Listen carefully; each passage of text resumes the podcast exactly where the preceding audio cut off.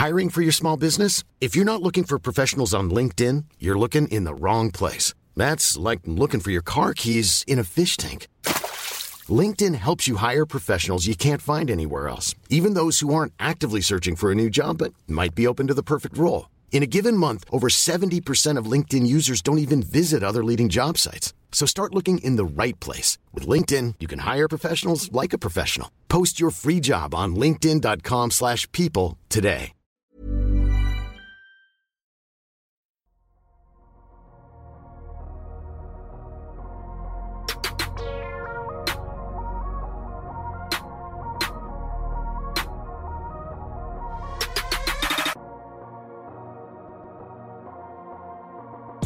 Salut à tous, c'est Adrien, ravi de vous retrouver pour euh, donc un nouvel épisode du podcast de Kebdo. On se rapproche petit à petit euh, du début de la saison NBA 2022-2023. Vous l'avez peut-être vu d'ailleurs si vous nous suivez sur Twitter, on commence à préparer le fameux DH20 et les previews, on en reparlera. Mais pour cette semaine, on va parler euh, actu puisqu'il y a eu quelques rebondissements et on va en parler donc aujourd'hui. Nous sommes trois, à commencer par le grand Manitou de Dunkebdo, en direct du pays de Blackpink. c'est Ben. Comment ça va Ben? Ça va très bien, Adrien. Tu l'as dit, un peu d'informations parce qu'on va être honnête, c'était le désert total depuis quelques semaines, donc euh, ça fait du bien de parler un peu d'actu. Exactement. Et pour en parler aujourd'hui, on est aussi donc avec celui euh, dont nos followers Twitter n'arrivent jamais à écrire le nom correctement. C'est Madiane. Comment il va, Madiane? Eh ben, ça va très bien. Non, mais justement, quand on me mentionne avec le mauvais nom, il n'y a aucune chance que je ne réponde. voilà, comme ça, c'est dit. Apprenez à écrire Madiane, comme ça, vous pourrez changer avec lui. Euh, ben, j'évoquais rapidement euh, le DH20 dans l'introduction. C'est vrai que ça se rapproche et euh, des choses se préparent. Exactement. Donc, pour ceux qui nous découvrent, le DH20, c'est donc notre classement des 20 meilleurs joueurs NBA. C'est un classement celui des membres de l'équipe du podcast, mais aussi de vous, chers auditeurs. Donc, comme chaque année, on va vous faire voter. Euh, le formulaire pour voter euh, pour cette édition 2022 du DH20 devrait sortir dans les jours qui viennent. Je demande juste que mon équipe de de, de fous de Excel qui vont en gros nous permettre de faire tous les classements valides ce que j'ai fait. Bon, c'est, l'équipe du podcast. Hein. Et, et, du coup, euh, on devrait vous envoyer ça. Alors, soit si tout a été bien fait, ça sera déjà dans la description de ce podcast, soit euh, suivez-nous sur Twitter et on, ça sera balancé dans la semaine vraisemblablement.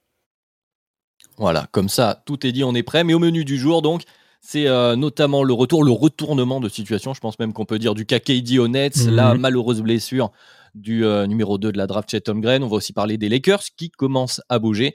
La saison NBA euh, se rapproche, certaines cartes commencent à être redistribuées. On en parle tout de suite dans un nouvel épisode de Dunkebdo.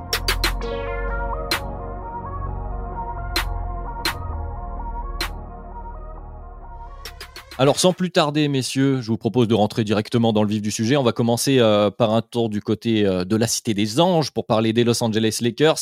Et donc, la première information, pense qu'il n'y a pas beaucoup de commentaires à faire autour de ça. C'est la prolongation de LeBron James pour deux ans pour 97 euh, millions de dollars euh, environ, avec une euh, player option, comme souvent avec LeBron James, dans la troisième année. Bon, on s'ancre dans comment dire le projet LeBron James. Je sais pas, est-ce que Ben, est-ce qu'il y a quelque chose de plus à dire que bon bah c'est fait, c'était plus ou moins attendu? C'est fait, c'était plus ou moins attendu. Il y, a, un truc intéressant, on va revenir là-dessus, je pense un peu plus tard. Les player options de LeBron et Anthony Davis s'alignent en 2024-2025. Ça, c'est assez intéressant. Mais mis à part ça, euh, LeBron continue son projet à LA. Ouais, certains, Madiane aussi, ont vu le signe que voilà, LeBron avait été rassuré peut-être euh, par le front office des Lakers sur euh, le projet à court terme. Est-ce que toi, tu l'as vu comme ça? Est-ce que tu as quelque chose à rajouter finalement? Ben, j'ai pas le j'ai pas le front office de LA dans mon cœur, clairement pas. Euh, mais euh, mais oui, ça veut dire que euh, il a confiance avec la suite. On peut se dire que finalement l'arrivée de Westbrook et son futur départ, à mon avis, il n'y est pas étranger, notamment sur l'arrivée parce que c'était pas forcément la première idée et ça avait l'air d'être plutôt son influence qui avait joué là-dessus. Euh, maintenant, euh, est-ce que euh, un LeBron à ce tarif-là, à ce moment-là, c'est pour aller chercher d'autres bagues. Moi, j'ai pas cette impression-là. Et dans la future construction d'effectifs, à mes yeux, euh, je vois plutôt battre des records à LA, notamment des records de saison régulière, et pas, beaucoup d'autres choses. Effectivement, il y a le fameux record de cage en ligne de mire pour LeBron qui pourrait tomber cette saison. On aura le temps d'en reparler. Mais donc, tu, as lancé le sujet. Parlons de l'effectif des Lakers, de, leurs ambitions finalement, et donc du mouvement de ces derniers jours qui a, commencé à faire parler. Hein. le mouvement des Lakers, le trade, avec cette arrivée de, Patrick Beverley contre Stan Johnson et Talen Horton Tucker. Le fameux Talen Horton Tucker qui est un peu une arlésienne, donc du côté un échange avec, avec le Jazz. Je vais te relancer, Ben, euh, euh, sur l'arrivée de Patrick Beverley, qui est parfois décrié ces derniers temps, il, faut bien le dire, mais peut-être que c'est pas si pire ce mouvement des Lakers. C'est un bon mouvement des Lakers. Hein. On va y revenir quand on compare la qualité du package qui a été envoyé du côté d'Utah. C'est un deal qui est assez intéressant. Effectivement, Pat Beverley, il, il subit un peu le contre-coup d'une partie de sa réputation. C'est-à-dire que oui, il en a peut-être fait un peu trop. C'est un personnage un peu exubérant. Euh, donc du coup, on a tendance à dénigrer le joueur de basket qu'il est. C'est quoi euh, Patrick Beverley en tant que joueur de basket? D'abord, c'est un excellent joueur sur le catch and shoot. Alors ça n'a pas été le cas la saison dernière, 38,5% de réussite, ce qui est déjà pas mal. Hein. À titre de comparaison, les joueurs à plus de 35, 38,5% dans l'effectif des Lakers de la saison dernière, c'est Avery, Bradley, Wayne Ellington, Malik Monk, DJ Augustine. Il y en a aucun qui sera là cette saison. déjà, c'est potentiellement un des meilleurs joueurs en catch and shoot pour eux. Et c'est en plus une mauvaise saison de Patrick Beverley en catch and shoot la saison dernière. Parce que globalement, sur les quatre dernières années, il s'est toujours maintenu au-dessus des 40%. C'est aussi un très bon défenseur sur la ligne arrière. Et ça, on le sait, on l'a vu l'année dernière, les Lakers en ont bien besoin. Et puis enfin, c'est un joueur qui, sur petite séquence, peut parfois mener le jeu, mais qui ne demandera pas le ballon. On va revenir, contrairement à un certain meneur actuel, euh, et qui ne viendra pas ôter le ballon d'un LeBron James. Et puis, alors oui, c'est décrit, mais ce côté un peu feu, bah, les Lakers, je suis désolé, mais vous êtes peut-être d'accord avec moi, ils en ont manqué la saison dernière.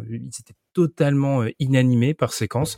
Donc pour moi, c'est vraiment un mouvement que j'apprécie. Il y a peut-être le côté blessure qu'il faut noter, c'est un joueur qui se blesse assez récemment, mais autrement, je suis assez fan de ce mouvement-là.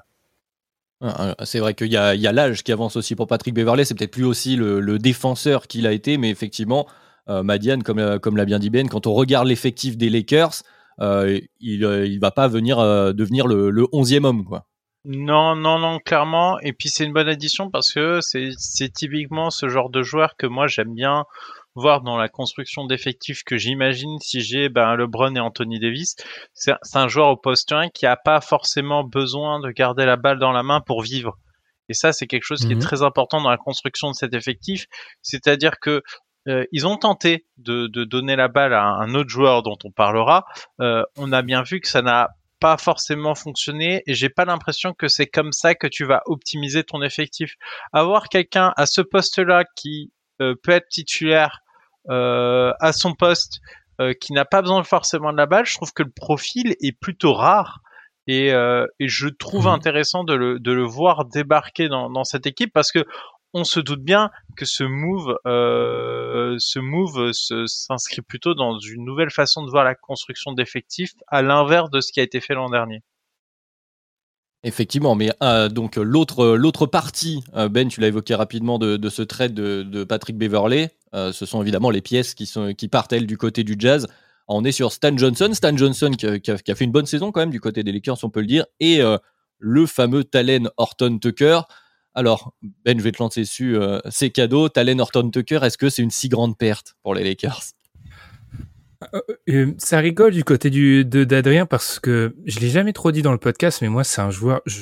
quand on a souvent nos débats sur les joueurs les plus surévalués de NBA, moi je cite régulièrement Talen Horton Tucker parce que pour moi, dans les descriptions que j'ai entendues cette semaine, il y a, y a c'est la synthèse. Il réunit quoi? Alors d'abord l'utilisation jeune dès la première phrase quand il s'agit de décrire ce joueur. On nous parle de Talen Horton Tucker au conditionnel et on nous parle de flash. Voilà, il réunit les trois éléments qui font que c'est un petit, un, petit peu un problème. Bah, Talen Horton Tucker à l'heure actuelle, c'est quoi? C'est un joueur qui a besoin du ballon pour briller. C'est-à-dire que les flashs existent, oui, euh, quand il y a notamment pas les joueurs euh, prédominants euh, par rapport au ballon que sont Russell Westbrook et LeBron James. Le truc, c'est que Talen Horton Tucker, même s'il a ces qualités-là, notamment peut-être dans la finition, ne justifie pas d'avoir le ballon à NBA à l'heure actuelle. C'est pas un assez bon joueur pour lui refiler la gonfle. Ce qui fait que dans une équipe où parfois on lui a demandé d'être un 3 D, bah la défense est là, mais il n'y a pas le côté 3 points. Donc c'est un joueur qui n'est qui ne s'inscrit pas dans le projet Lakers à l'heure actuelle. C'est un joueur qui, je trouve, moi, pour un joueur de quatrième année, qui entre dans sa quatrième année, qui est décrit, je trouve, de manière très positive par rapport à ce qu'il apporte. Donc non, c'est pas une perte. La vraie perte du duo, c'est Stan Johnson, Tyler Norton Tucker, euh, sur les postes 2, 3 en défense, tu n'as rien, même si Beverley peut faire du boulot sur des mecs plus grands que lui, tu es totalement à nu de ce côté-là. Effectivement, on parlera aussi du, point de vue de Jazz euh, rapidement peut-être un peu plus tard. Euh, Madiane, effectivement, tu as Norton Tucker pour, commencer par lui, même si on évoquera aussi euh, Stan Johnson. Dans, la construction d'effectifs des Lakers, ce que tu étais en train de nous décrire, il correspond beaucoup moins qu'un pas de Beverley. il est logique ce mouvement. Oui, oui, logique. Il, il, il, a trop besoin de la balle et puis justement, il n'est pas efficace avec. C'est quelque chose que, que j'ai noté, c'est que offensivement, tu as été obligé de lui confier quand même certaines responsabilités et il les prend, mais en fait, il, il a beaucoup trop de responsabilités pour ce que c'est.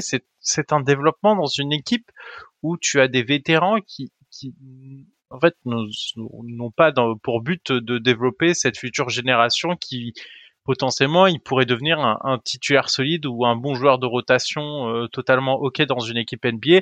D'ici de trois ans, ok, peut-être, mais euh, le potentiel il joue pas actuellement. Ce qu'on a sur le terrain, c'est son rendement actuel et son rendement actuel offensif, il est pas bon.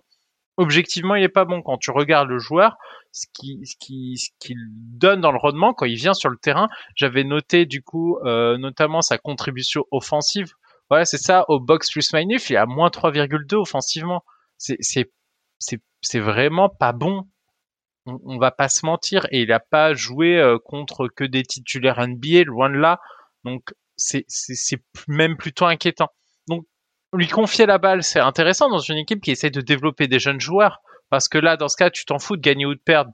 Mais l'objectif des Lakers à court terme, je pense que c'est plutôt de gagner des matchs ou en tout cas on me vend le mauvais projet. Donc le fait de le voir partir, ça veut bien dire que le projet actuel de Lakers, c'est de gagner des matchs, et du coup, on échange peut-être un potentiel, effectivement, mais contre un joueur qui fera bien plus solide sur, euh, sur l'ensemble de sa contribution tout au long de la saison. Ben, tu nous fais une, une transition euh, parfaite. Parlons-en de ce projet actuel de la saison qui arrive, de gagner des matchs, et parlons de, comment dire, de la grande question avec cette arrivée de Patrick Beverley. Euh, euh, son, grand ami euh, Russell Westbrook. Alors une rivalité entre ces deux joueurs euh, sur et hors des terrains qui date qui date d'un bon moment maintenant, hein, depuis que Russell Westbrook portait un maillot du Thunder, je pense à, cette époque-là. voilà, avec bah, Beverley qui était à Houston, il s'était un peu embrouillé sur le terrain. Depuis, il ne s'aime pas. Ce n'est pas un secret. Alors, il y a, y a deux, deux parties à la question. La partie 1, c'est la théorie. Les deux restent et comment on articule tout ça? Est-ce que euh, euh, ça, peut se faire déjà en dehors du terrain et sur le terrain? Et l'autre partie de la question, c'est est-ce que Russell Westbrook pourrait être trade? Euh, Ben, je vais me retourner vers toi en une nouvelle fois. À ton avis, de quel côté tu penches le plus? Je vais donner la parole à Madiane juste parce que je pense qu'il a, il a travaillé un historique de la, de la, de la, la de la, la, la, bisbille entre Westbrook. Il, il, a agité la main pour euh, la rivalité entre Westbrook. Ah, il a dit qu'il faisait au revoir à Westbrook. Moi, je, faisais interprété comme je ça. Faisais au revoir à, ah. notre ami Russell Westbrook. Ah, ah bah c'est, bah c'est triste. Alors, je vais répondre à ta question par une autre question, parce qu'il y a un pirouette rhétorique. Je suis désolé. Quel est, qu'est-ce que vont faire les Lakers? En gros, ils ont, ils arrivent et il y a deux voies qui s'offrent à eux. Soit on décide que cette année, c'est une année d'assainissement des finances, je vais le dire comme ça, où on ne va pas griller le futur à long terme. Ça veut dire quoi? Ça veut dire tout simplement que on décide de faire cohabiter les deux dans une cohabitation qui va s'avérer difficile, même s'il y a déjà eu des échanges de tweets.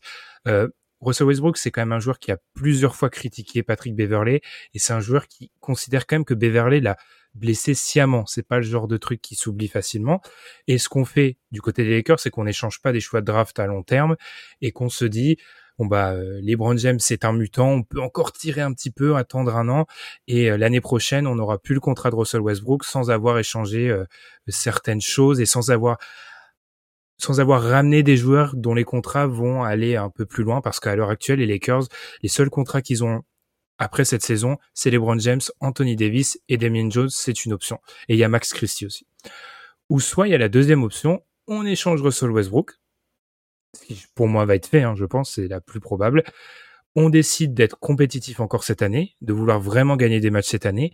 Et là se pose la grande question. Je vais finir par une question, Adrien. Si on choisit cette voie-là, on l'envoie où, contre qui et Westbrook? S'il se fait couper par l'équipe dans laquelle il va atterrir, il joue où mi-octobre? Je ne sais pas. C'est parfait de renvoyer cette question-là. Comme ça, je peux renvoyer d'envers à Madiane qui faisait au revoir à Westbrook. Donc j'imagine que toi aussi, tu es plutôt partisan de, cette théorie-là, d'un départ potentiel de Westbrook dans les prochaines semaines. Euh, Verrou, comment, comment trouver euh, quelqu'un qui serait d'accord pour récupérer Westbrook et contre quoi aussi? Alors, le premier truc que j'ai fait, c'est regarder la situation à la draft des Lakers, parce que j'imagine bien que ça va coûter des choses euh, de ce point de vue-là de s'en séparer. Alors, euh, ils ont euh, pas la main sur leur 2023 parce qu'il y a un swap avec les, les Pélicans, et ensuite les Pélicans ont entre le 2024 et le 2025. Par contre, ils ont bien leur second tour ces années-là.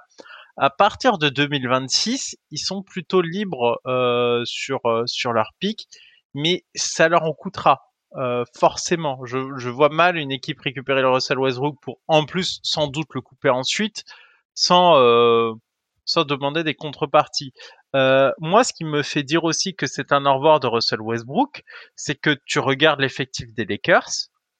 Euh, combien y a-t-il de vrais titulaires NBA, de vrais joueurs de rotation NBA dans cette équipe? Hmm, Bonne question. LeBron James, Lonnie Walker, LeBron James, Anthony Davis, Pat Beverley, Lonnie Walker, et là, ça commence déjà à partir de. On est en quatrième, non hein? Thomas ah. Bryant. Thomas Bryant, Reeves. Ça, Brown.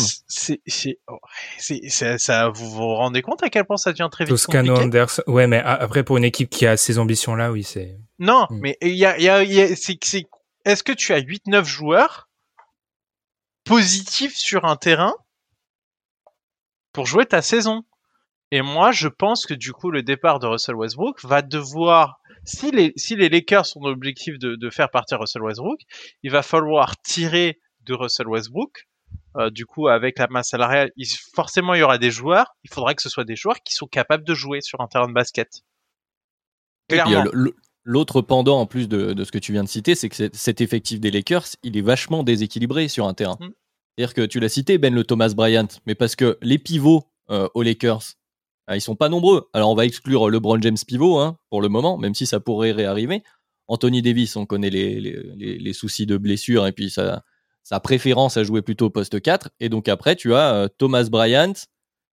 Euh, et voilà, tu as Damian Jones qui peut, qui, qui peut jouer à ce poste-là. C'est que des joueurs que j'aime bien. C'est terrible, mais oui, ils sont, ils sont, oui, oui, ils voilà. Et, et, même tes, tes ailiers, les Wanyan Gabriel, euh, euh, ce type de joueur-là, bon, tu vas pas, enfin, ça va être compliqué de les voir euh, jouer des, des, minutes euh, complètes au poste de pivot. Donc effectivement, là où tu as alors une surcharge, c'est un, un, un, grand nom, mais avec Patrick Beverley et, et Russell Westbrook sur, sur les, les, postes arrière notamment, ben, peut-être que oui, ce serait, ce serait plutôt bien vu d'aller renforcer aussi tes postes intérieurs. Non, mais c'est mm. extrêmement faible, hein, cet effectif des Lakers. Hormis les têtes de proue, c'est très difficile. Maintenant, pour revenir au cas Westbrook, je ne trouve pas Russell Westbrook sur sa saison dernière hors de sujet pour un joueur NBA sur un terrain. Il est hors de sujet vis-à-vis du contrat qu'il reçoit et des responsabilités qu'il prend.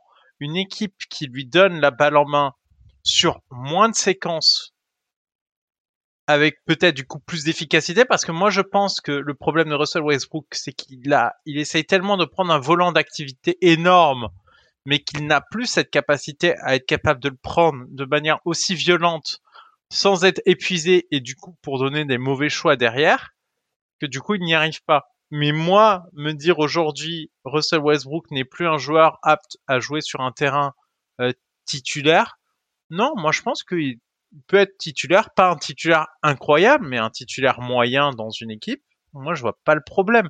C'est, il faut pas confondre le fait qu'on en attendait plutôt la valeur de son contrat, mais la valeur terrain qu'il a offert et celle d'un titulaire moyen. Je l'avais déjà dit, c'est pas. Mais évidemment, un titulaire moyen, tu ne lui donnes pas autant la balle et tu ne lui donnes pas autant de responsabilités. Et ça, c'est un autre problème. Est-ce qu'on n'arrive pas à cette problématique, Ben, je tease un peu, mais dont on a déjà parlé entre nous et que tu aimes beaucoup, de, ces joueurs qui ont été euh, superstars, capables d'être l'option 1 vraiment presque omnipotente sur un terrain, et qui arrivent à un moment de leur carrière où il faut accepter un rôle différent. Parce qu'il y a le contrat, comme tu as dit, Madiane, la différence entre la production terrain et euh, la théorie du contrat, et puis il y a l'acceptation du joueur, et on pense à des cas récents comme, euh, malgré tout le mal que ça me fait de citer ce nom, Carmelo Anthony, par exemple. Oui, surtout que c'était dans un article, je crois, de The Athletic cette semaine. Les derniers au courant que ce changement est obligatoire, c'est le joueur concerné, en fait, qui vit un peu dans sa petite bulle et qui est pas con. Je serais un peu plus sévère que Matiane, pourquoi? Parce que si on prend ce, ce concept de joueurs qui vit, ont vécu un prime incroyable et qui doivent se réhabiliter et retrouver un rôle en NBA, le plus important, plutôt que la déconnexion du joueur vis-à-vis -vis de son rôle actuel, c'est tout simplement qu'est-ce qu'il peut m'offrir en tant que role player? Si je prends un autre joueur qui, moi, m'a intéressé, Dwight Howard. Dwight Howard, je pense qu'à partir de sa deuxième ou troisième saison en Rockets, entre le rôle qu'il s'imagine et le joueur qu'il est, il y a vraiment un grand écart. Le fait est que Dwight Howard n'a, mis à part sur les dernières dernières années, n'a jamais eu de problème à trouver une équipe malgré que le fait que son prime soit terminé. C'est c'est un pivot qui peut protéger la raquette et qui peut prendre des rebonds. Globalement, ça, même si tu sais que le joueur s'imagine un rôle totalement différent, c'est transposable. Carmelo Anthony a déjà eu un peu plus de mal parce que Carmelo Anthony, au moment où il a fallu faire cette transition, en plus de l'acceptation au niveau de l'ego du joueur, etc., bah, Carmelo Anthony, on peut imaginer du scoring en sortie de banc, mais c'est déjà un peu plus compliqué. C'est là où arrive le problème avec Russell Westbrook. Quand Madiane dit baisse en termes de responsabilité offensive, Russell Westbrook off-ball, les équipes ne le défendent pas. C'est ah, l'année dernière. Je, je parlais pas de off-ball. Pour moi, il faut baisser son nombre de minutes, mais qui garde son rôle, parce que tu ne peux pas l'utiliser autrement, mais sur moins longtemps, pour qu'il Donc il, est, il est remplaçant. Ben ouais, j'imagine bien. Euh, moi, j'imagine bien ce genre de rôle. Donc, donc il a plus le, niveau du meneur titulaire, moyen. Il est plus, il est, non, mais là, actuellement, avec sa production et son usage et tout ce qu'il a fait, il a une production de meneur titulaire moyen en NBA sur un volume d'usage et de minutes élevé. Moi, je pense que tu réduis le nombre de minutes et, et du coup, en gardant le même niveau de responsabilité, tu auras une, une production plus qualitative de sa part. Je pense vraiment que c'est la seule voie pour lui de réussir, c'est d'accepter qu'il ne peut plus conserver ce volant d'activité parce que ce volant d'activité énorme un tel rythme baisse la qualité de son activité. Et c'est ce qu'on disait sur les sur l'héliocentrisme, c'est-à-dire qu'un joueur héliocentrique, ce qui est impressionnant, c'est que non, tout le monde ne peut pas faire ça parce que avoir un tel volant d'activité avec une telle efficacité, c'est rare. C'est rare et c'est compliqué. Et on arrive au moment où Russell Westbrook, où il arrive à date de péremption, il ne peut plus arriver à se conserver à la fois le volume et la qualité. Du coup, il doit sacrifier le nombre de minutes parce qu'il ne sait pas jouer autrement, je pense. On doit enlever des minutes. Et dans ce cas-là, la, question se pose de quelles équipes en NBA sont prêtes à faire le Paris Madiane? Je vais l'appeler comme ça, euh, finalement. C'est la, question suivante. C'est-à-dire que si on, on est d'accord avec ton avis et qu'on écoute les dernières rumeurs sur qui pourrait récupérer Westbrook, a priori, pas grand monde s'inscrit dans ce projet-là, parce que les noms qui, circulent, c'est les Pacers en premier. On a lu aussi euh, les Spurs et on retrouve le Jazz euh, d'ailleurs dans les différentes rumeurs mais c'est plutôt des équipes qui sont, euh, comment dire, pour être poli, qui sont en reconstruction, pour le Paris qui, qui, qui, vise, euh, qui, qui, vise le tanking, et qui a priori n'utiliserait pas Westbrook. Euh, Terrain serait plus euh, dans l'idée dans de, de, le couper derrière. Ils absorberaient le, le, contrat avec, comme tu dis, en récupérant des pics de draft, etc. Mais, euh, mais pas dans l'objectif de, de, lui donner un vrai rôle. Donc c'est là la, la, nouvelle question qui se pose autour de Westbrook, c'est est-ce qu'il aura un rôle en NBA dans la, dans la saison qui arrive? Moi, moi, je regarde, moi, je regarde encore une fois son, son, volume de minutes. Il a 34 minutes par match. Tu peux le faire jouer 25, hein. Et je pense pas que sa contribution sera négative.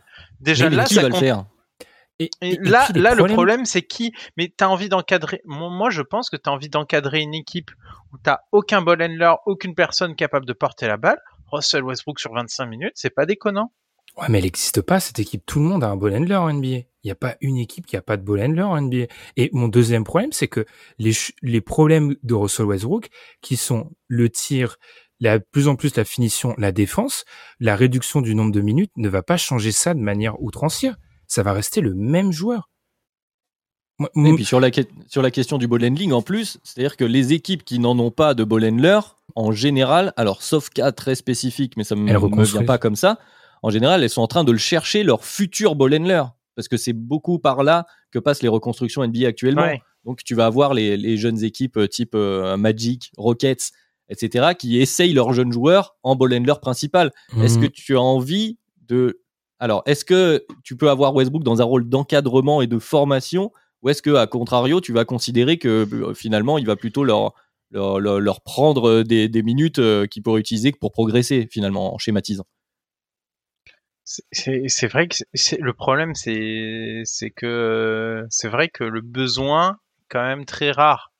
C'est un besoin très rare. Et euh, malheureusement, je pense que ça va le desservir parce que parce que Sinon, euh, sinon c'est encore moins de minutes que ça, mais c'est des minutes en sortie de banc sur une production très marginale. Mais dans ce cas, c'est une sacrée chute. Ça, c'est encore plus dur à lui faire accepter. Bah, on n'est pas très optimiste, hein, Ben. bah, on n'est pas très optimiste parce qu'en fait, tu vois, si je continue la réflexion, si on se dit Dwight Howard, c'est un protecteur de serre qui prend des rebonds, Carmel Anthony, ça peut être un, un, tireur en sortie de banc, Russell Westbrook en tant que role player. Alors, je sens que parce que Russell Westbrook est un joueur qui avait quand même euh, une fanbase très importante, donc je sens que là, qui a eu un prime très haut aussi, très un prime c'est qui a marqué. Quoi. Et en plus, on en a parlé en off. Euh, les petits malins qui disent je vous avais dit en 2017 Westbrook c'était une fraude. Bah non non non non en fait c'est un joueur exceptionnel donc on peut pas revenir en arrière comme ça ça ne marche pas. Le, problème c'est que Russell Westbrook role player quel est son intérêt? Porteur de balle ton spacing souffre.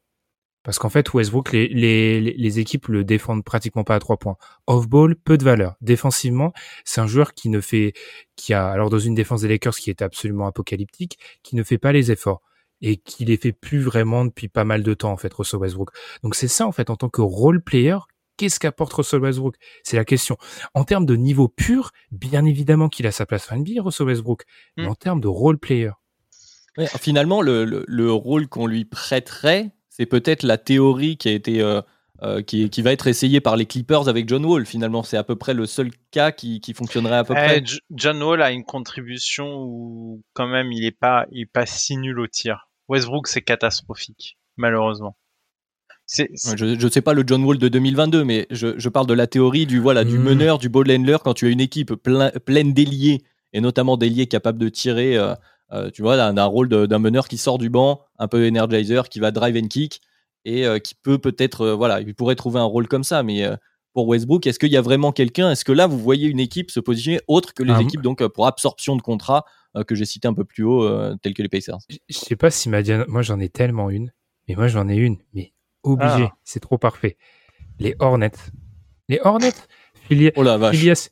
filiation Jordan Brand, Michael Jordan. Il y a déjà eu des rumeurs il y a quelques mois comme quoi les Hornets voulaient. Alors je pense pas. Je pense que les Hornets iraient le récupérer après une coupe. Hein. Mais les Hornets, il y avait des rumeurs comme quoi ils voulaient se délester potentiellement du contrat de Gordon Hayward et ou de Terry Rosier en faisant un échange. Jordan appréciait la piste en lui-même. La saison des Hornets, on l'a déjà dit, quoi qu'il arrive, sera extrêmement compliquée vu l'été qui viennent de passer. Ils ont, ils sont à court d'options dans le backcourt ils vont faire ça. Pourquoi? Parce que c'est une manière assez exceptionnelle pour eux. Alors, pour le développement de Lonzo, c'est pas incroyable, mais il y a déjà eu des rumeurs comme quoi. De la mélo, plutôt. La mélo. Euh, de, de la mélo, pardon. On a parlé de Lonzo off, c'est pour ça. Euh, pour le développement de la mélo, ça serait pas, ça serait, je pense, négatif, mais pour moi, c'est clairement une équipe qui peut faire ça.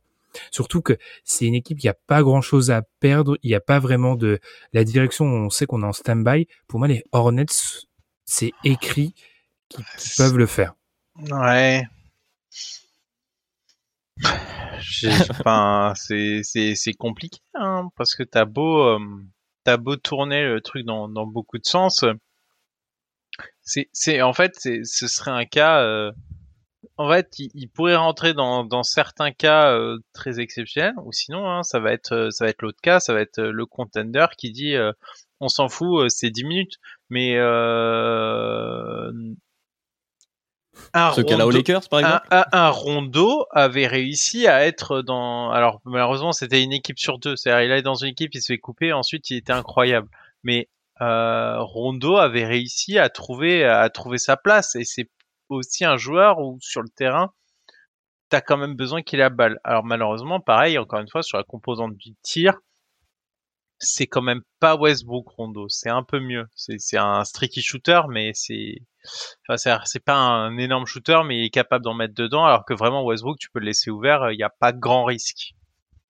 Bon, on, va se laisser sur ces, sur ces théories, je pense, euh, Westbrook, parce que euh, on pourrait, je pense qu'on on peut euh, ergoter pendant encore des heures, mais si on est passé des choses, on a d'autres sujets à évoquer cette mm. semaine, donc on verra bien où nous mène le cas Westbrook. A priori, on, on devrait en reparler assez rapidement, ou non d'ailleurs, s'il ne bouge pas, mais on en reparlera d'ailleurs s'il ne bouge pas, parce qu'il y aura une autre problématique pour les Lakers sur le terrain.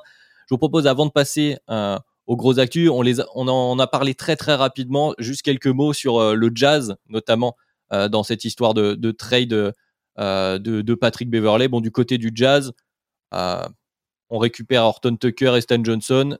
A priori, on se dirige toujours vers un départ de Mitchell et une reconstruction totale, a priori.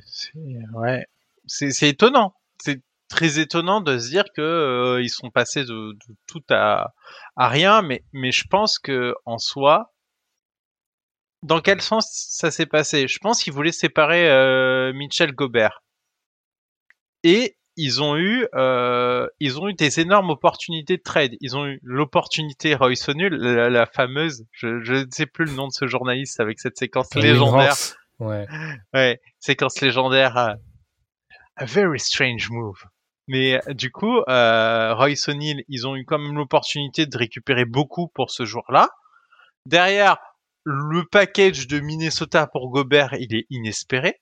Et d'ailleurs même ça, ça a même mis tellement des précédents que ça a impacté un autre joueur dont on va parler ensuite. Euh, et du coup, euh, je pense que là, ils sont niveau. En fait, on a pris beaucoup. Euh, finalement, est-ce qu'on ferait pas une reconstruction complète?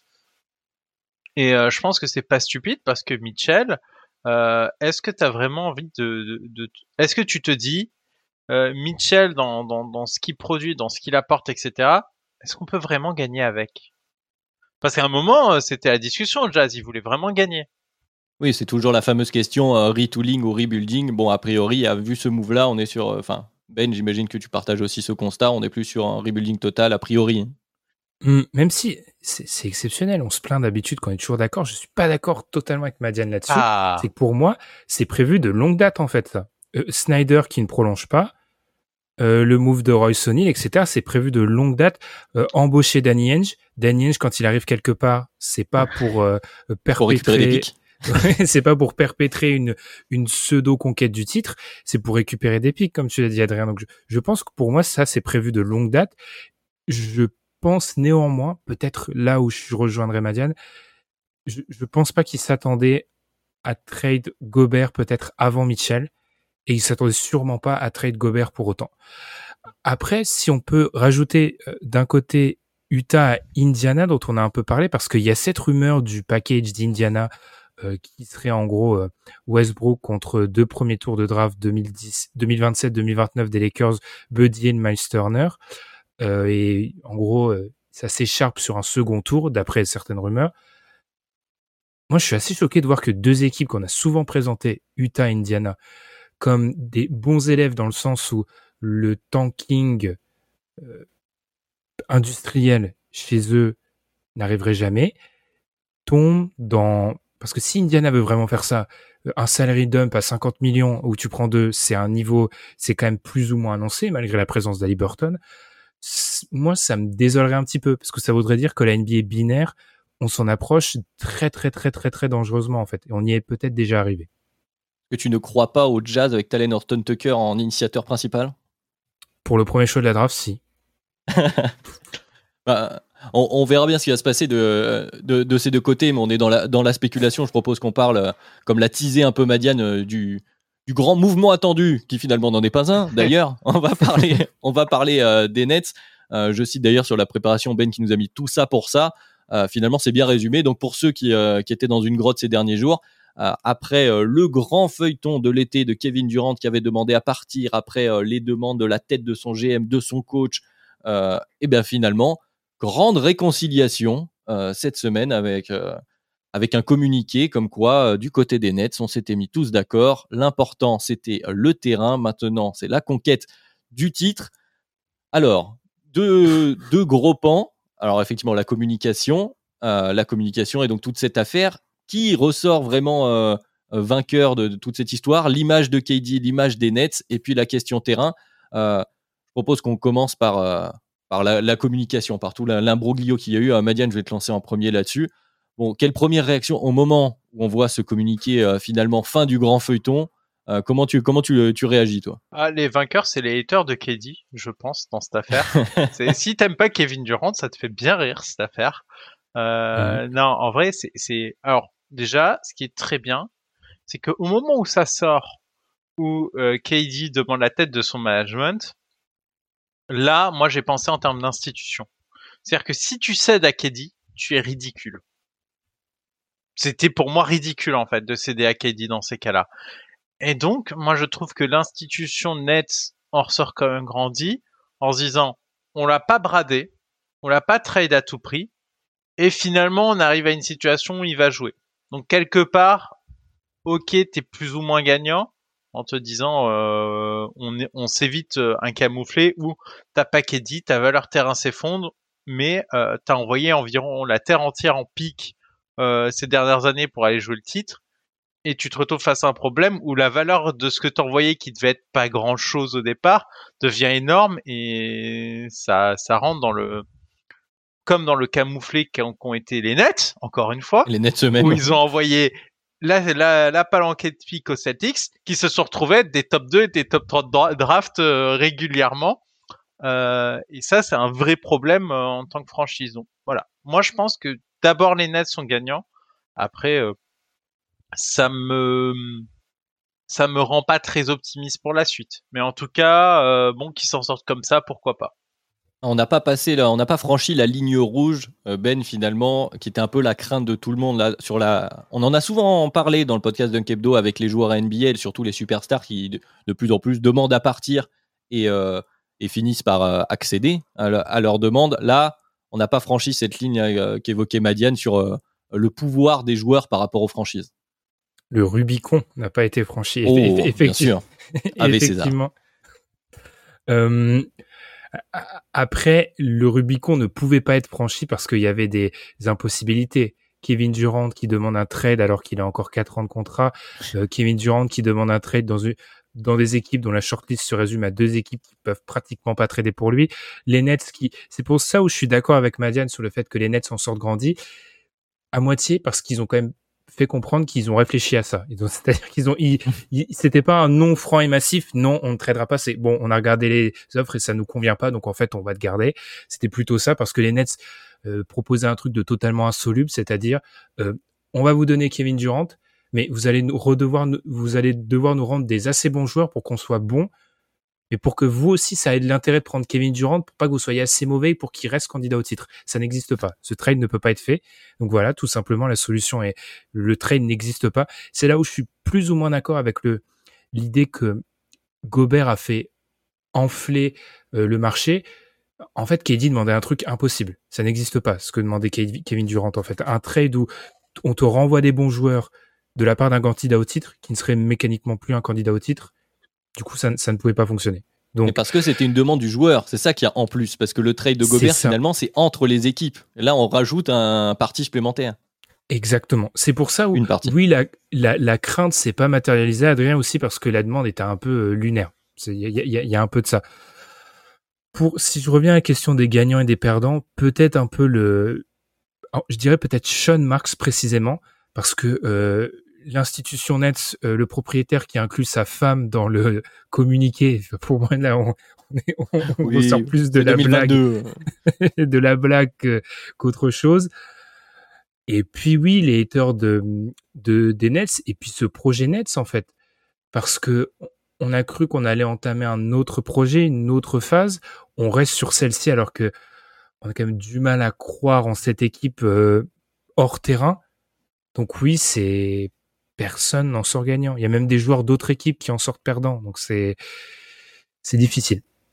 Oui, avant, avant de parler justement de, ce projet, parce qu'il va falloir l'évoquer, hein, finalement, cette équipe des Nets qui euh, qu'on attendait euh, totalement changer et qui finalement ressemble euh, finalement beaucoup à celle de la fin de saison dernière. c'est vrai qu'en termes d'image, je vais rejoindre ce que disait Madi au début, Kevin Durant reprend aussi encore un coup sur cette, cette, éternelle comment dire image de, de d'enfant gâté qu'on peut lui prêter depuis depuis le moment où il a rejoint les Warriors après avoir perdu contre eux pour gagner un titre, puis ensuite sa volonté répétée sur les réseaux sociaux de vouloir être considéré comme un des plus grands de tous les temps, mais on, lui on le remet face à ses titres, euh, entre guillemets, pas gagné tout seul. Il vient en Nets pour gagner avec son pote Kyrie qui a un peu la, même problématique. Ça ne fonctionne pas, les deux demandent à partir. Finalement, eh bien, les deux sont là, parce que c'est aussi euh, l'autre mhm. cas des Nets de cet été. Il y avait la possibilité de, de voir Kyrie s'en aller, qui finalement euh, dans euh, sa grande mensuétude, d'après ses publications Instagram, euh, s'est sacrifié en récupérant 36 millions sur l'année prochaine en gardant son option. Donc on retrouve nos Nets avec voilà Kyrie, KD, avec le grand mystère Ben Simmons. Ouais. donc donc parlons terrain. Bah voilà, Madiane, je te sens très enthousiaste sur cet effectif des Nets. On les place où théoriquement? Alors forcément, on va devoir évoquer un peu le hors terrain, mais la théorie terrain, peut rester alléchante pour certains aussi. Non, mais c'est compliqué hein, cette affaire parce que euh, tu as récupéré un Ben Simmons dont on ne sait rien. C'est ça le problème. C'est que Ben Simmons, je, je, je, ne sais même pas avoir un avis sur le joueur actuellement. C'est ah, compliqué, c'est un moment qu'on n'a pas vu sur le terrain. Vous vous rendez compte du problème, c'est que tu te dis, tu es dans, dans un effectif qui va devoir, qui soi-disant peut jouer le titre, le potentiel troisième joueur de cette équipe, on ne sait pas. On ne sait pas du tout ce qu'il peut donner sur un terrain. On ne l'a pas vu. Euh, les blessures au dos, euh, Ben est très bien placé pour le savoir parce que un de ses joueurs favoris en a été victime. C'est pas simple. Euh, mhm. Mon joueur favori en est victime aussi. donc c'est des cas très complexes, très compliqués les blessures au dos. C'est je préfère je préfère un genou à un dos actuellement. C'est vraiment, c'est très compliqué pour jouer au basket quand tu as une blessure au dos. Ça t'handicape vraiment fortement. Donc voilà, il y a, y, a, y, a, y a ce problème-là. Et, et à côté de ça, ben, ben l'effectif, il en est où? Bon, t'as récupéré, t'as récupéré Royce O'Neal, euh, Joe Harris va pouvoir jouer. Euh, moi, moi, je trouve que voilà, euh, Seth Curry, Nick Claxton, il n'est pas forcément très, enfin, ça peut faire la rotation. T'as, as de quoi faire. Hein je trouve que le l'effectif au global est, solide, mais mais t'as une énorme interrogation sur euh, euh, Kyrie Irving, est-ce qu'il va pouvoir jouer? Kevin Durant, euh, bon, là, ça arrive à 33 ans, c'est pas le Kevin Durant d'il y a 3-4 ans. Et tout le monde n'est pas LeBron. Euh, voilà. Et puis Ben Simmons, euh, on l'a pas vu jouer euh, depuis la série de playoffs contre Atlanta. Vous vous rendez compte de quand ça remonte? Donc c'est un effectif où je trouve que la construction globale de l'effectif ressemble à un candidat au titre et à point d'interrogation sur l'option 1, l'option 2, l'option 3. C'est ça qui est compliqué. Après, la, comment dire, l'épaisseur du point d'interrogation n'est peut-être pas la même. non, celle sur, sur KD, elle est très fine. Celle sur Kyrie, elle commence à être euh, un peu plus marquée. Et celle euh, sur euh, Ben Simmons, t'en mets quatre d'affilée avec des points d'exclamation au milieu. Vous vous rendez compte L'histoire est fausse, mais les insights qui sortent sur Ben Simmons, alors heureusement que l'histoire est fausse parce que ça aurait été catastrophique. C'est se dire le niveau de paranoïa autour de ce joueur. On se pose des questions aussi sur son état mental. Donc, il y a vraiment des, des, lourdes questions sur ce joueur. J'ai parlé du physique, mais il y a aussi l'état mental du joueur. C'est ça, il y a ces deux aspects, Ben. Il y a les aspects mhm. de bon, la santé physique de Ben Simmons et la question de son rôle même sur le terrain, puisque euh, dans, dans la construction de cet effectif des Nets, on va pouvoir en parler. Euh, est-ce que Ben Simmons, c'est un mec que tu fais jouer meneur? Est-ce que Ben Simmons, euh, il va commencer à en jouer maintenant espèce de point forward? Enfin, il y a plein de questions sur le rôle terrain de Ben mhm. Simmons. Et ensuite, il y a l'aspect mental aussi dans dans quelles conditions il est pour jouer, même si malgré tout, comme l'a dit euh, Madiane, il y a quelques bons joueurs. Même si, si on fait la liste, euh, en termes de joueurs intérieurs, c'est quand même très très léger hein, du côté des Nets. C'est pour ça qu'il y avait cette rumeur ou un moment qui est passé comme quoi Ben Simmons pouvait euh, jouer un rôle qui s'apparentait à un, celui de pivot en, en défense parce qu'en dehors de Nick Claxton qui a encore une fois prouvé que sur des séances de, séquences de playoffs, il peut pas passer plus de 25 minutes sur le terrain. C'est un jeune joueur, un très jeune joueur. Ouais, il t'en faut, il t'en faut 20 de quelqu'un d'autre. Et la réponse, c'est pas KD euh, Super Saiyan, ça, ne marchera pas si tu veux vraiment euh, t'approcher du titre. Effectivement, oui. Alors, je vais pas gloser sur les questions mentales de Ben Simmons parce que ça, faut être, on n'a pas, on n'a pas, de toute façon, on n'a pas accès au dossier. C'est à lui, euh, faut le laisser en paix avec lui-même parce qu'effectivement, je pense que ce qui s'est passé, c'était assez difficile pour lui à la manière dont il a été un peu rejeté par une partie d'effectifs euh, à, à Philly, etc. On a annoncé son retour en playoff, mais en fait, quand on se rend compte d'où il en est actuellement, euh, c'était de la fausse communication. À l'heure actuelle, c'est plus ou moins net. Pour se concentrer sur le terrain, oui, il y a vraiment ce côté secteur intérieur qui, qui pose question. Il y a toujours la question de la défense aussi. C'est-à-dire que Kevin Durant a fait son âge l'année dernière. Kyrie n'a jamais été un grand joueur. C'est un joueur qu'on ne voit pas beaucoup sur le terrain. Joe Harris a toujours eu, euh, je salue Tom, euh, le, parfois été critiqué juste sur euh, son, son profil et sa couleur de peau par rapport à sa défense, alors que ça, ça enfin, bon, c'est pas encore JJ Reddick, mais enfin, peut aller sur séquence encore, c'est parfois un peu compliqué. Euh, Royce O'Neal, alors c'est intéressant du côté d'Utah, mais il était lui aussi présent dans le marasme hein, d'Utah, donc c'est pas un joueur qui sort d'une saison absolument incroyable. Donc oui, il y a des questions sur beaucoup de joueurs. Si je dois arrêter de tourner autour du pot et de te répondre à, la, répondre à la question, Adrien, je les mets pas au-dessus des Bucks, je les mets pas au-dessus des Celtics, je les mets pas au-dessus des Sixers. Euh, à l'est, euh, je les mets pas au-dessus du hit, surtout sur une saison régulière. Euh, et euh, pour moi, quand tu commences à pas être dans le top 4 de ta conférence sur une saison régulière, tu gagnes pas le titre en fait. Enfin, historiquement, ça ne marche pas comme ça. Donc, ce sont des candidats au titre théoriques euh, en... pour continuer. On a beaucoup parlé de ponctuation. Bah là, je vais utiliser les lettres capitales théoriques et gras. Ils deviennent une espèce d'épouvantail. Tu veux pas les jouer sur une série de playoffs puisque théoriquement, tu, vois, tu, tu peux sortir à tout moment et en même temps, c'est difficile de mettre de mettre les économies sur une victoire des Nets euh, en fin de saison prochaine. Parce qu'effectivement, tu l'as dit, il y a vraiment ce souci à l'intérieur avec Nick Claxton et, euh, et KD. Quand je, plaisantais tout à l'heure en disant tout le monde n'est pas LeBron, euh, voilà, KD 33 ans, là, même si c'est un joueur magnifique et qu'offensivement on peut l'imaginer, comme tu évoquais un peu Ben, une évolution et que son jeu puisse résister au temps un maximum, pas dans l'optique d'être l'homme à tout faire d'une équipe au point euh, que demandent les Nets, qu'ont demandé les Nets euh, dernièrement. Euh, il, bah, il, faut qu'ils défendent les pivots, il faut qu'ils mettent tous les points, il faut qu'ils fassent l'initiation pour les autres. Et à un moment donné, ça va être, ça va être compliqué pour lui. Et c'est vrai que, tu l'as dit, les, les, lignes arrière, Seth Curry, moi, un joueur que j'aime beaucoup, et Patty Mills qui, qui, peuvent rendre service en défense, pareil, c'est des, des, trous. Alors, on va pas parler de Cam Thomas, qui est toujours par là aussi pour mettre des points, mais il y a, y, a, un vrai souci au niveau des Nets, enfin, dans l'équilibre de cette équipe, même si théoriquement, si les trois joueurs à point d'interrogation, comme disait Madiane, sont au top de leur forme et sont dans leur prime, il y a une association qui, peut exister, ça semble compliqué de les considérer parmi, euh, euh, parmi les favoris cette saison. Non, mais c'est un vrai problème et même euh, essayer de construire le 5 majeur des Nets. C'est difficile de construire ce 5 majeur. Théorique si tout le monde est en forme? Kyrie en 1, tu mets qui? O'Neal, O'Neal, Harris, KD, ben Claxton, Simmons. Claxton. Simon Pivot. Si, tout le monde est en forme, tu peux pas mettre Ben Simmons sur le banc. Si tout le monde est bah, du coup, du coup, du bah, coup, c'est quoi Le fantasme de Ben Simmons Pivot. Du coup, c'est Ben Simmons Pivot parce que tu vas jouer avec O'Neal et Harris a priori. Ce qui est une mauvaise idée parce que Ben Simmons peut être un défenseur élite, mais c'est pas en protection de cercle en fait. Oui. Donc. Euh... Non, c'est compliqué.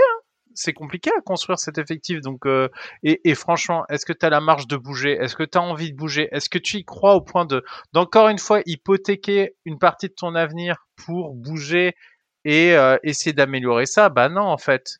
Tu as tellement de points d'interrogation sur ton top 3 que tu vas pas faire des moves qui vont te coûter encore plus de choses et de, de choix, etc. pour, pour, euh, pour améliorer. Peut-être que la théorie des Nets de cette saison, c'est on voit comment ça se passe euh, jusqu'à la trade deadline. Et si à la trade deadline, on voit que ça tient bien, on fait les moves qu'il faut pour avoir un vrai pivot titulaire. Mais ça va être dur, ça va être cher en fait un pivot titulaire. Hein. Ça va être, ça va être cher. Euh, ils, ils, ont plus trop de choix à hypothéquer. Euh, Kyrie est free agent la saison prochaine. La valeur de Ben Simmons à l'heure actuelle, je pense qu'elle euh, au fin fond de ouais, ça n'existe pas. Euh, ensuite, il y a un, beaucoup de joueurs qui pourraient peut-être intéresser parce qu'ils vont être en fin de contrat en 2024-2025. En vrai, c'est enfin, Joe Harris, la, ta, ta, pièce qui a la, la, le meilleur ratio. Et, et, et Joe Harris, je, je, pendant que j'en parlais, je me disais, bon, défensivement, je l'ai peut-être un peu surcoté. Il a joué 14 matchs la saison dernière. Parce qu'en fait, il y a tous les joueurs, non, on, en a blessé. parlé, tous les joueurs ont des problèmes de blessure parce que on n'en parle pas assez, mais ça, mais Kevin Durant a pas, Kevin Durant a joué une saison régulière en deux saisons, sur les deux dernières saisons, en fait, en gros. Kevin Durant a joué 88 matchs de saison régulière. C'est pas beaucoup. C'est pas beaucoup, en fait. Euh, 90, on me corrigera. 90. Et, quand tu vois ce qu'ils ont rajouté, finalement, bah, ils rajoutent un, un TJ Warren. Euh, bah, c'est encore un point d'interrogation. C'est, ah, si tu as bu le TJ Warren, t'es vachement bien. Ouais, bah, tu l'auras pas. ah, mais, mais, mais, mais, mais, cet effectif-là. Il, il sort d'une blessure et on ne connaît pas son niveau. Mais c'est que des points d'interrogation à chaque fois. À, pleine puissance, ils sont champions NBA. Hein. Ah non, peut-être les ah, Lakers. En, 2017, ils sont bons, quoi. À peu près. Mais, effectivement. Mais oui, il y a. Puis, puis c'est surtout ce qui fait peur, c'est par rapport au profil des équipes qui y a en face. Euh, mm. On l'a vu cette année, la conférence Est. Euh, on a vu les séries des, des, bah, euh, toutes les séries des Celtics déjà. Donc les Celtics contre le Heat, les Celtics contre les Bucks, les Celtics contre ces mêmes Nets. Euh, c'est des séries ultra physiques où euh, défensivement on a des équipes, les Bucks peuvent s'inscrire là-dessus et le Heat aussi.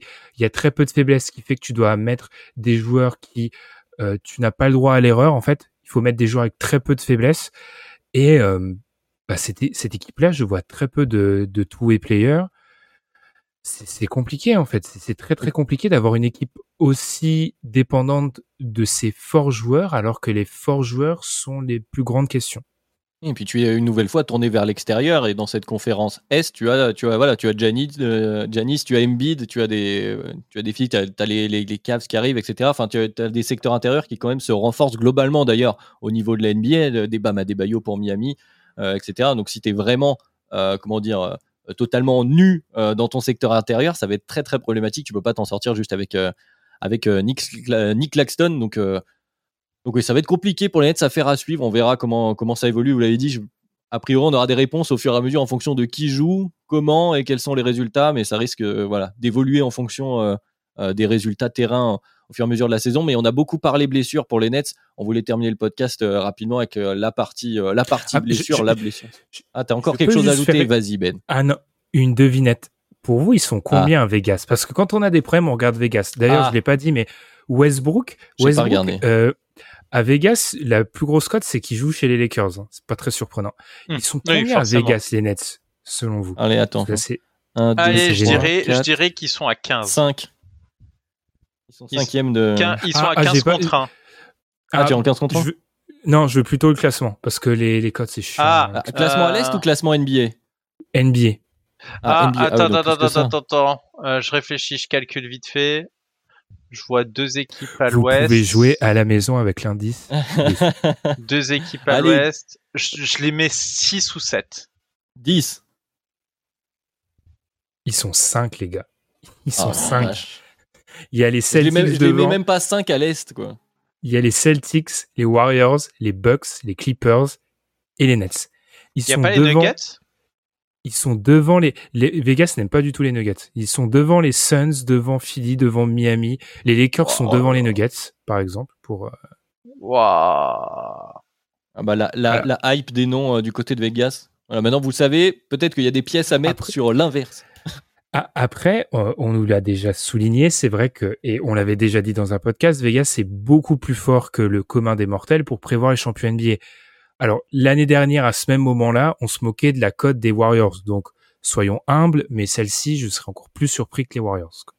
Voilà. Ah, les points d'interrogation sont encore plus en, gras, effectivement. Non, mais c'est vrai que c'est intéressant. C'est vrai que parfois, ça, il faut remettre en, un peu en perspective. Euh, des fois, quand on a la tête dans le guidon de notre côté dans le podcast, euh, parfois on peut, non, mais être un peu trop sûr. En soi, en soi, c'est ce qu'on dit, c'est que si le trio de tête va bien, mais c'est ainsi, avec le bon move sur le poste 5, ça peut le faire. Mais euh, en l'état actuel, je vois pas cet effectif gagner le titre. Et puis en plus, il va falloir faire une bonne saison régulière. Ils ont l'effectif, ils ont beaucoup de joueurs qui sont capables de jouer sur le terrain. Il n'y a pas de problème avec ça. Moi, ma question, c'est KD, Kyrie, Ben Simmons.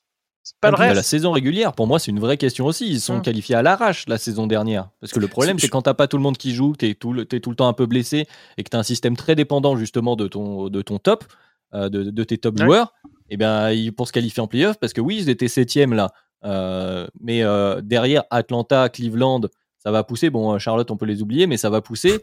Il faut toujours faire attention. Au-dessus, ça va continuer de jouer. Y a, ça s'est pas affaibli du côté des Bulls, Raptors, Sixers, du coup, ouais, Bucks, Celtics, Heat. Voilà. Donc va, va, falloir quand même cravacher en saison régulière aussi. Hein. C'est là où je te rejoins, Adrien. Ne, on l'a dit dans un précédent podcast, je sais plus lequel. Tu gagnes pas le titre si t'es pas dans les quatre têtes de série. Et déjà, historiquement, vaut mieux être dans les trois premières et encore plus dans les deux. Euh, je ne, je ne vois pas un monde où ils sont top 2 à l'est, en fait. Donc, euh... On fera le bilan. De toute façon, vous pourrez, vous pourrez retenir, voilà, ce podcast. Comme ça, si les Nets sont champions NBA, on pourra nous tomber dessus euh, gratuitement. C'est cadeau. Mais euh, comme il nous reste quelques minutes, on a quand même envie d'en parler rapidement, puisque c'est quand même une autre information importante sur cette saison. Euh, qui conditionne notamment la course euh, au rookie de l'année, mais pas seulement. C'est effectivement la blessure de, Chet Holmgren euh, donc lors d'un match un match d'exhibition, des, des, problèmes des, des ligues d'été donc aux États-Unis pour ceux qui l'ignorent de temps en temps, les pros peuvent aller jouer gratuitement. ils vont faire des voilà des matchs d'exhibition, hein, c'est le mot. Et malheureusement, Chet s'est blessé suite à un... alors c'est pas suite au contact, c'est sur ça a l'air d'être juste après le contact avec LeBron James. Mais enfin, la nouvelle est tombée. Il est out pour toute la saison. Le numéro 2 de, de, draft ne jouera pas cette saison. Il sera considéré donc euh, comme rookie euh, l'année prochaine.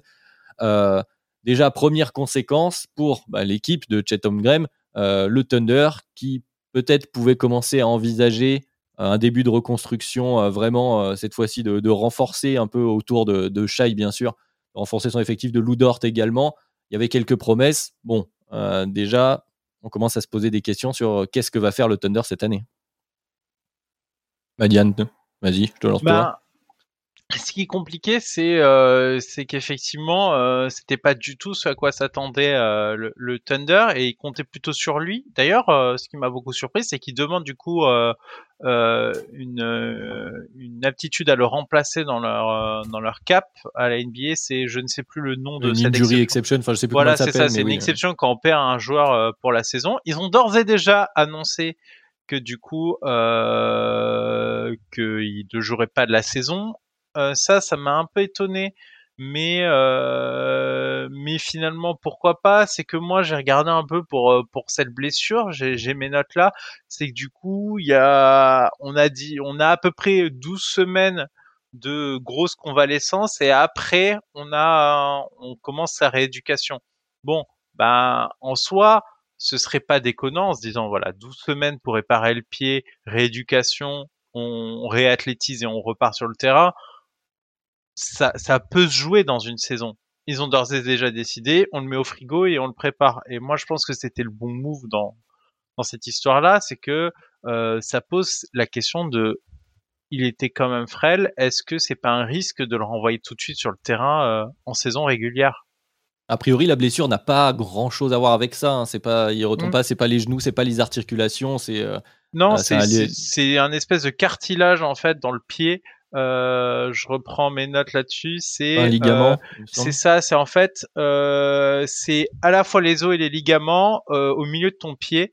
Et, et du coup, et il y a normalement assez usuellement aussi un dommage au cartilage. Donc c'est vraiment, c'est vraiment au milieu de ton pied. C'est pas vraiment la blessure. Normalement, tu te fais plutôt le métatar sur ton pied. C'est vraiment une, c'est vraiment la jointure euh, entre le pied et, euh, et les, les, les, orteils qui euh, qui du coup euh, qui du coup a, été endommagé dans ce cas-là.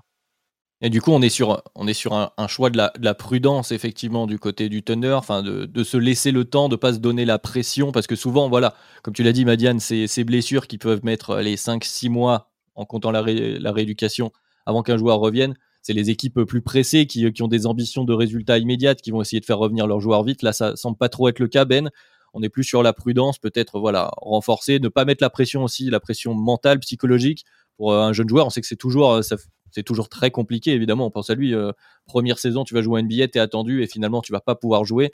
Voilà, il décide de, de le mettre, comme disait Manian, au frigo tranquillement, remets-toi, remets-toi en forme. Donc voilà, il y a ces deux aspects. Il y a pour Chet et il y a pour la saison du Thunder. Ouais, pour la saison du Thunder, si je j'étais pas très bon en SVT les gars, donc je vais vous laisser cette partie-là. Euh, pour la, la saison du Thunder, c'est une vraie tuile parce que cette année, le Thunder, c'était pas caché du côté d'OKC. Il voulait quand même être compétitif. Alors l'effectif était euh, de telle sorte, l'effectif reste très jeune. Il y a encore un objectif de draft, de développement, donc euh, ils n'auraient pas eu euh, l'avantage du terrain, bien évidemment. L'objectif aurait été d'être, moi j'ai entendu ici et là, accrocher le play-in, par exemple, ou se battre pour le Mhm. play-in. Ça aurait été la possibilité de ne pas mettre, on parle de frigo, de ne pas mettre chez Gilus Alexander au frigo trop tôt, par exemple, etc. De voir l'association Guidi, euh, etc. Donc il y avait beaucoup de choses à voir. Et là où c'est la vraie tuile pour eux, c'est que ça renvoie ça euh, une année après, une année où on sait que toute la NBA, Cocorico, euh, se presse pour un prospect générationnel. Donc en fait, c'est là où la tuile, elle est vraiment très importante pour eux parce que ils avaient l'occasion d'avoir ce, la première évaluation de ce jeune corps de, de joueurs qui est prometteur et ils l'auront pas. Et c'est là où est la vraie tuile. Bien évidemment, elle est aussi sur le joueur. Mais moi, je trouve que c'est vraiment pour OKC qui voulait avoir une saison euh, compétitive qu'ils ont plus ou moins déjà, hein, parce qu'à chaque fois, ils sont obligés de mettre les mecs au frigo. Parce euh, que Shai est trop bon. parce que Shai est trop bon, par exemple. Et là, ils auraient pu avoir cette possibilité de vraiment jouer jusqu'au bout et ils la perdent plus ou moins parce que c'est un vrai, c'est une, une vraie difficulté pour eux. Donc, oui, c'est pour la saison d'OKC, c'est une vraie tristesse. Ouais, on se retrouve un peu. euh, alors, on va prendre une expression bien franco-française, le cul entre deux chaises euh, du côté de Casey. Parce que éternellement, c'est vrai que ça commence à être compliqué. Oui, il perd des matchs. Oui, tu mets Shai un peu au frigo. Bon, ça va commencer à être frustrant, surtout par son niveau. Là, quand j'ai dit euh, assez rapidement, Shai est trop bon. Il fait partie de ces joueurs quand même où, euh, bon, bah, si tu veux euh, tanker comme tout le monde pour aller chercher le talent générationnel, notre cher Victor, comme tu disais Ben, bah, il est trop fort. Il te fait gagner des matchs. Mhm. Shai Gilgeous-Alexander. Et en même temps, tu peux pas lui demander une nouvelle fois de, de voilà de s'asseoir, de rester. Et on dit euh, t'inquiète, ce sera l'année encore d'après que tu auras la chance d'être entouré. Peut-être qu'on commencera à essayer de gagner. Ça commence à être frustrant. T'es vraiment coincé quoi du côté de Casey. Donc ça pose une vraie problématique. C'est vraiment euh, bon, ça ne tombe jamais bien une blessure, mais pour le coup, vraiment pour eux, ça tombe vraiment au pire euh, au pire moment dans la comment dire dans la construction. Tu as passé le creux où tu étais redescendu. Là, tu commences à vouloir remonter et là, tu te fais euh, tu te fais arrêter net. Quoi. Puis bêtement, ça, se- ça fait, tu vois, avant les training camps, etc. On sait que par exemple, la période des training camps pour les, les, rookies, c'est important, s'acclimater, voir comment s'entraînent les vétérans, etc. Avoir des expériences de practice NBA qui sont différentes de ce genre de ligue. Et ben même ça, il, alors, il, il- sera là, il sera présent dans les installations, mais il sera pas sur le terrain. Donc c'est vraiment, oui, c'est vraiment une grande, la tuile pour eux. Voilà, donc on a une pensée, une pensée évidemment pour les, euh, pour les, les supporters du, du Thunder. Euh, on va aussi parler de l'autre aspect rapidement, puisqu'on est arrivé à, l'heure de podcast, mais en, en parler rapidement. Le, point d'interrogation aussi qui est arrivé avec cette blessure. Donc pendant, euh, je disais, une Ligue Pro euh, du côté de, Seattle notamment. La question qui se pose, Madiane, je, vais, je vais te relancer là-dessus, c'est est-ce que la NBA, est-ce que les franchises vont être un peu plus frileuses à l'avenir pour laisser leurs joueurs aller jouer? Puisqu'on a vu, alors il y a la blessure de Chet, il y a aussi l'espèce de comment mouvement de foule incroyable, puisque LeBron a, passé une tête, je crois que c'était à la Ligue de Jamal Crawford. Euh, voilà, est-ce qu'on a un peu peur que de, de moins voir les joueurs NBA dans, dans ces ligues-là à l'avenir? Mais c'est une vraie crainte parce que déjà, euh, je sais pas si vous vous souvenez, mais il y a eu un moment où c'était très difficile pour les joueurs euh, de jouer pour leur équipe nationale à un moment, et il y avait des vraies grosses questions d'assurance autour des contrats, de, de clauses dans les contrats euh, liées à ça. Et là, Et très euh, souvent, c'était OKC. Je te coupe, Madiane, mais très souvent, OKC faisait partie de ces équipes-là. Ouais, et moi je pense que ça va finir par arriver. Moi je pense qu'il y aura des clauses comme ça à terme. Je, je, je pense que ça risque d'arriver et que euh, et que euh, certains joueurs, notamment je pense euh, aux joueurs où tu peux avoir plus d'inquiétude. C'est par exemple, euh, moi je suis désolé, je suis au front office de Philly, je vois Embiid se balader euh, avec peut-être une équipe nationale ou dans des ligues pro amateurs. Moi je crise instantanément. Moi ça me ferait très peur. Donc, euh, donc oui. Tu veux dire que c'est mauvais pour Joel Embiid en équipe de France, cette histoire? Non, je pense que c'est mauvais pour Philly que Joel Embiid euh, joue en dehors de la, de, de la saison NBA. Je, je pense qu'au vu du passif du joueur, euh, c'est c'est quelque chose que que si j'étais au front office de Philly, euh, j'envisagerais d'interdire ce genre de choses parce que ça me ferait peur. Donc voilà. Donc euh, je pense que ça va arriver. Et c'est le genre de choses en plus qui va nuire du coup notamment aux jeunes joueurs qui peuvent pas se permettre de prendre le pari de, cette clause d'assurance où ça va être trop cher surtout en début de, carrière NBA. euh, tu, tu vas pas te mettre à hypothéquer ça et en plus te mettre ta franchise à dos. Est-ce que les stars vont vouloir le faire? Enfin bref, ça pose des questions, ça pose des vraies problématiques. Ben, t'es d'accord aussi? Je, je suis totalement d'accord parce que j'ai beaucoup lu pendant cette semaine. Les jeunes joueurs doivent jouer. Euh, il aurait pu se faire ça n'importe quand. Permettez-moi, la saison va bientôt commencer, de faire une petite comparaison NFL, messieurs. Euh, mon équipe des Baltimore Ravens en NFL la saison dernière a subi une avalanche de blessures historique. Euh, quand je vous dis, il faut remonter euh, à 20 ans pour voir autant de blessés. Des blessés pendant la saison et notamment, très intéressant, des blessés en pré-saison. Vous allez voir, je vais rattraper le fil de l'NBA. Pré-saison NFL où il y a toujours un débat philosophique. le football américain sport, étant un sport très violent. Il y a le débat, est-ce que c'est intéressant de faire jouer les mecs en pré-saison avec les gros risques de blessures Mon équipe des Ravens, historiquement, les faisait jouer et euh, certaines équipes l'ont pas fait jouer. C'est là où je suis pas d'accord avec ceux qui me disent il y aura pas de conséquences parce qu'il aurait pu se blesser n'importe où. Alors oui, on, Chet aurait pu se blesser n'importe où. On est d'accord. Le fait est qu'il s'est blessé à un endroit où il n'avait pas forcément à jouer. Qu'est-ce qui s'est passé cette saison, mes petits Ravens? Personne n'a joué en pré-saison. Il y a des adaptations. Donc je pense clairement que du côté des jeunes joueurs, on va les faire jouer. Ils vont au niveau des training camps, etc. Il y aura pas de différence, mais sur ce genre de sur ce genre de rendez-vous-là, dont on peut se passer, il y aura des évolutions, il y aura peut-être des clauses, comme l'a dit Madiane, mais je, pense que ça va, mais il y en a ça déjà, va évoluer. Il y, a, des clauses, euh, ça c'est quelque chose peut-être que les auditeurs ne savent pas, il y a déjà des clauses où on interdit certains sports aux joueurs NBA. Un mhm. joueur NBA qui veut aller faire du parapente ou du saut à l'élastique, on va lui dire t'es mignon mais c'est non. Il y a vraiment déjà ça, hein, et je pense que c'est quasiment standard dans beaucoup beaucoup de contrats NBA actuellement, c'est qu'il y a des choses auxquelles on, les joueurs n'ont pas le droit de faire. Tu n'as pas le droit de faire ça parce que c'est, enfin, désolé, mais en fait, on t'embauche pour être euh, intègre physiquement sur un terrain de basket et que tu nous fasses gagner des matchs. Euh, donc, il y a des choses qui sont déjà interdites. Donc, ça, on est, c'est pas un truc où on révolutionnerait euh, cette idée-là. Hein. C'est juste, on rajouterait ça et ce ne serait pas très très étonnant. parce qu'on pourra en reparler. C'est vrai que finalement, les joueurs NBA, ils sont payés en partie pour être en forme et pour jouer sur le terrain. Et que effectivement, les cas de blessure peuvent être un problème quand on juge ensuite euh, l'apport d'un joueur, par exemple quand on essaye de classer les meilleurs joueurs de la NBA. Euh, je dis ça, je dis rien. On aura le temps d'en reparler, mais on a bien dépassé le chrono. On aurait pu parler un peu plus en profondeur de cette histoire, euh, de, de partir de cette histoire de chat pour parler de tous les pivots en NBA, de ces nouveaux profils, mais je pense qu'on aura l'occasion de le refaire parce que je sais que Ben, mhm. ça te tenait à cœur.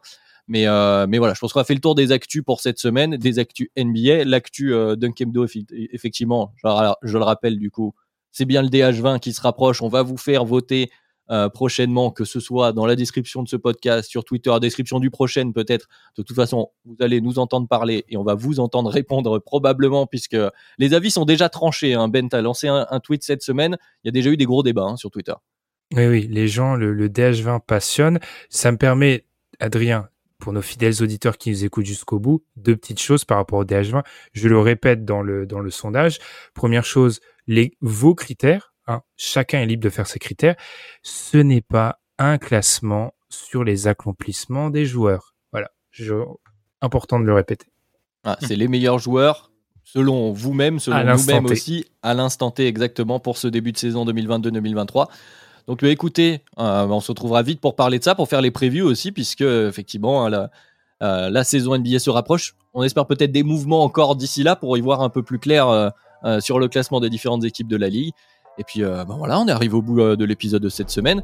Merci beaucoup messieurs, merci à ceux qui nous ont écoutés. N'hésitez pas, c'est vrai, le rappel, on l'a pas fait, à nous retrouver un peu partout, les différentes plateformes de podcast, sur euh, sur YouTube pour ceux qui euh, qui veulent nous voir, pour voir Madiane faire coucou à Russell Westbrook par exemple au milieu de ce podcast.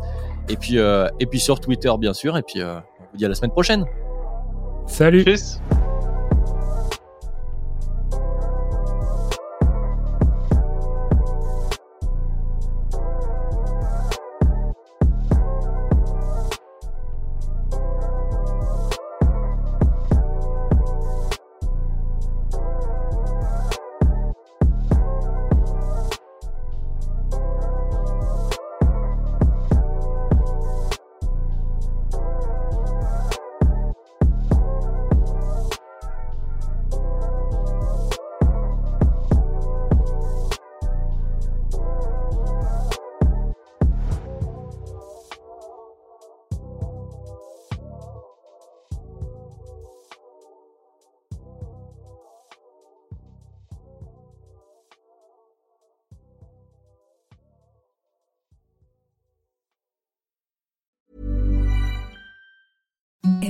The softest sheets you've ever felt. Now imagine them getting even softer over time. That's what you'll feel with Bowl and Branch's organic cotton sheets. In a recent customer survey, 96% replied that Bowl and Branch sheets get softer with every wash. Start getting your best night's sleep in these sheets that get softer and softer for years to come. Try their sheets with a 30-night guarantee. Plus, get 15% off your first order at bowlandbranch.com. Code BUTTERY. Exclusions apply. See site for details.